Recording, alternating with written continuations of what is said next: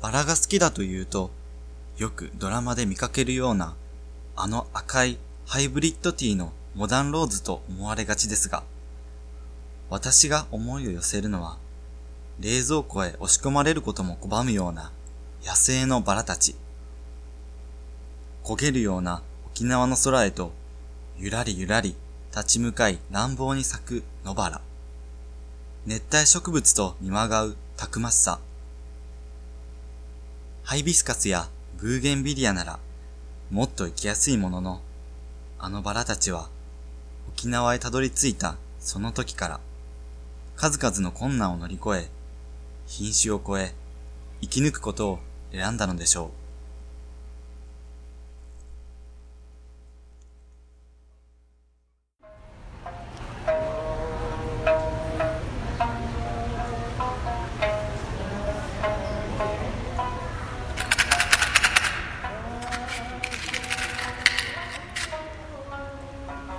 DJ モルの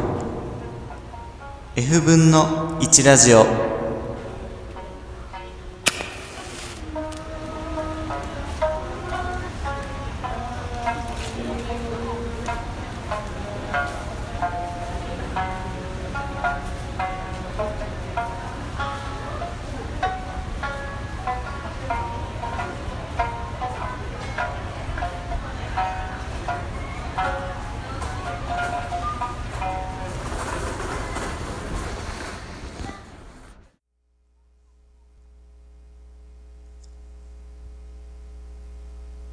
？DJ モルの F 分の1ラジオ F ラジ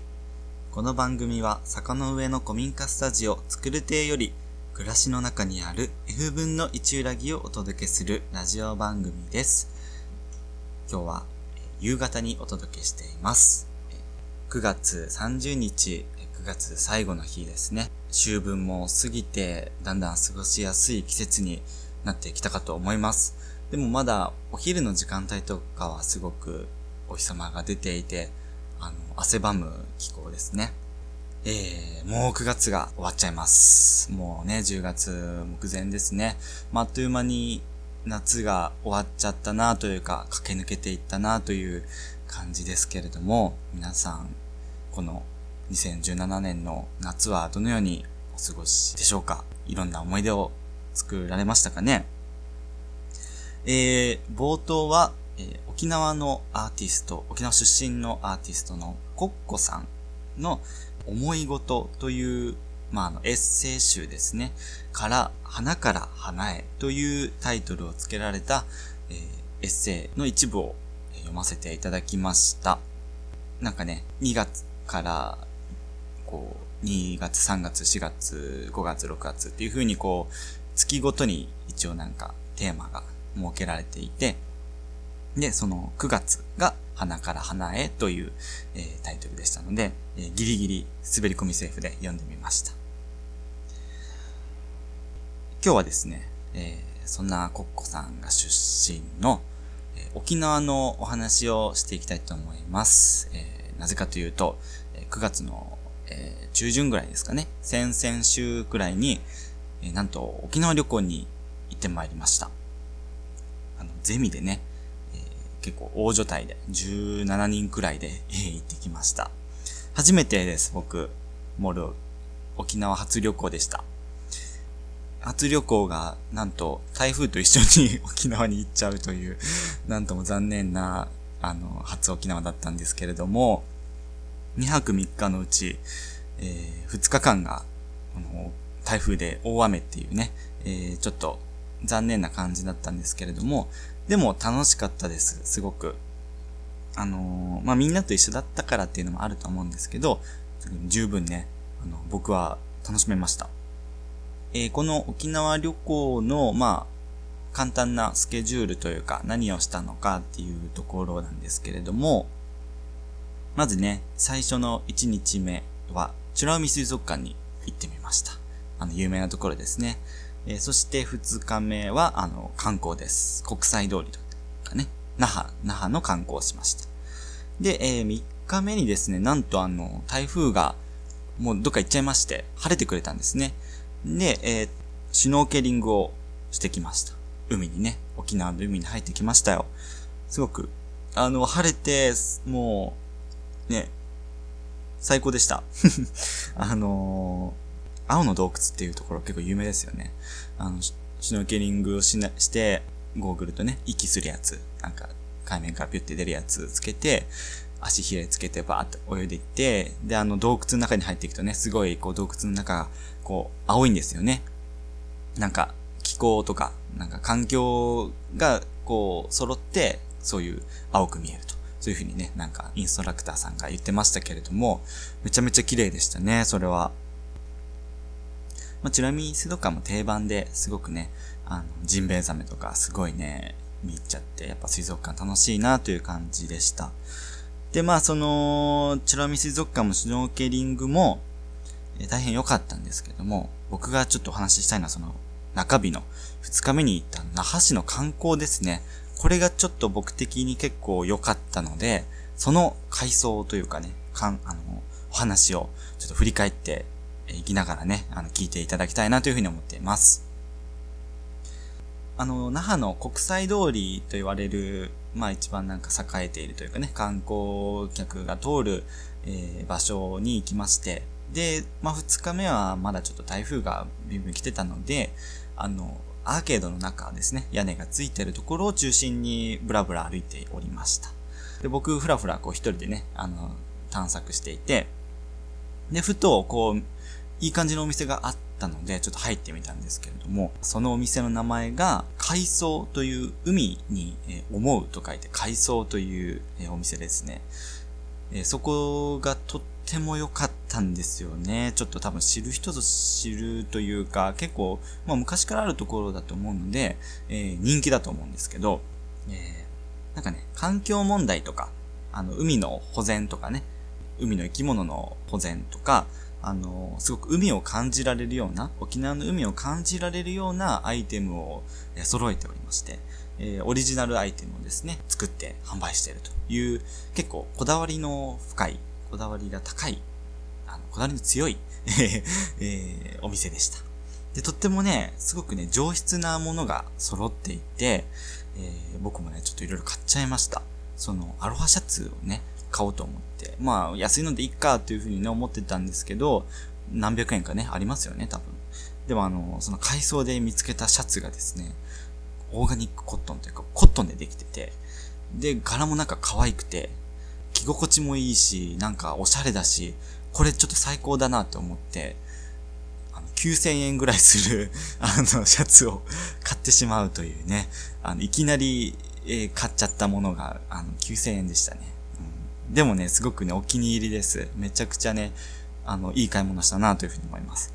まあ、よくよく見たらなんかアロハシャツじゃなくて普通のシャツだったんですけど、なんかカリウシウェアっていうね、オリジナル商品だったんですけど、まあまあいいかなという感じで。ぜひね、その、いいものを買いたい人はね、そこでカリウシウェアを買ってみてほしいですね。で、またあの、その、お店の中にはいろんなこう、海を感じるアイテムが揃っていて、これいいなと思ったのが、え、レターセットが売ってたんですね。え、お手紙とか、あの、封筒のセットとか売ってて、で、それが、廃盤になった海図、あの、海の地図ですね。海図を再利用して作られたレターセットっていうのが売ってたんですよ。だから、海のね、あの、絵とか、あの、大陸の土地のね、えー、地図がもう本当にそのまんま、えー、レターセットになってるんです。それをこう、それにお手紙とかを入れて送れるんです。で、しかもその、海図ですから、二度、二度じゃない えー、二つとして同じものがないと。全部オリジナルなんです。一つ一つ柄が違うと。それはそうですね。一つ、一つ一つ取ってる場所が違うわけですから、トリミングというか切り取ってる場所が違うわけですから、えー、同じものはないと。一個一個がオリジナルのものっていう、すごくね、やっぱ、なんかもらうと嬉しいですよね、そんなの。そう、うわーってなるし、あの、見てて楽しいし、これはいいなと思いまして、ちょっとお土産に買っちゃいました。え海図のね、廃盤した、廃盤された海図のレターセットです。ぜひぜひちょっと沖縄に行ったらね、買ってみてほしいですね。はい。あの、沖縄に行ってみて、なんかいいもの買いたいなっていう人にはとてもおすすめなスポットです。ぜひぜひ行ってみてください。そして、二つ目というかね、もう一つ紹介したいのがあって、え、そのアーケードの中にポツンとあったちょっとね小さなお店なんですけれども、え、市場の古本屋うららという本屋さんがありました。古本屋さんですね。すごくね、小さなお店で、でもその小さなお店の中に、もう所狭しと、もうぎゅうぎゅうに本がこう、並んであるわけですよ。で、そこに並んである本っていうのが、あの、やっぱりこう、沖縄に関する本がたくさん並んでいるんですね。えー、で、そこで僕も、このコッコさんの思い事というエッセイの本を買ったんですけど、そういう沖縄出身の人の小説とかね、えー、エッセイであったりとか、沖縄の歴史の本とかがですね、たくさんあったんですよ。やっぱりあの、戦争の歴史がやっぱり沖縄ありますから、そういうお話ですね。一般的な本もあれば、ちょっと奥に行けば、あの、資料集みたいなね、写真がたくさん載っているようなものもあって、もうなんか小さな図書館っていう感じですね。沖縄の、えー、共同資料館みたいなね。えー、そんなこう、たくさんあるわけではないですけど、そういう本がギュッと集められたとてもね、なんか心温まるというか、沖縄の歴史に触れられる、うん、なんか、そういう、忘れてはいけないものもちゃんと伝えようとしているっていうような本屋に出会うことができて、あ、こういうところもあるんだと思ってね、ぜひね、その沖縄に行った際はそこに行ってちょっとこう、あの、パラパラっと見てみるだけでも、沖縄を感じることができるんじゃないかなというふうに思いました。なかなかディープなね、本が揃っていましたね。うん。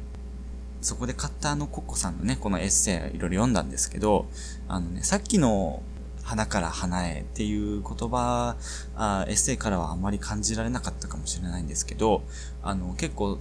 えー、沖縄の米軍基地の話であったりとか、過去の戦争の話であったりとかね、えー、そういうことにも触れられていて、なかなか、あの、ちょっと僕がココさんっていう人がどういう人か知らなかったからなんですけど、結構こう言葉がこう、ちょっと、あのー、なんだろうな。トゲがあるんだなっていう風に知りました。それは別に、あの、悪く言ってるわけじゃなくて、攻撃的というわけではなく、なんでしょうね、こう自然そのままというか、子供のような言葉をやっぱ使うんですよね。あの、なんかこう、思春期のような言葉。なんかこう、ナイフを触っているような、チクチクしちゃうような言葉で、それは決してこう読んでる人に向かっててこう、なんか喉元に突きつけられているっていう、そういうわけじゃなくて、どっちかっていうとこう自分を傷つけているような、そのナイフでね、なんかそんな感じの印象を受ける、うん、そんな言葉がたくさん並べられていて、綴られていて、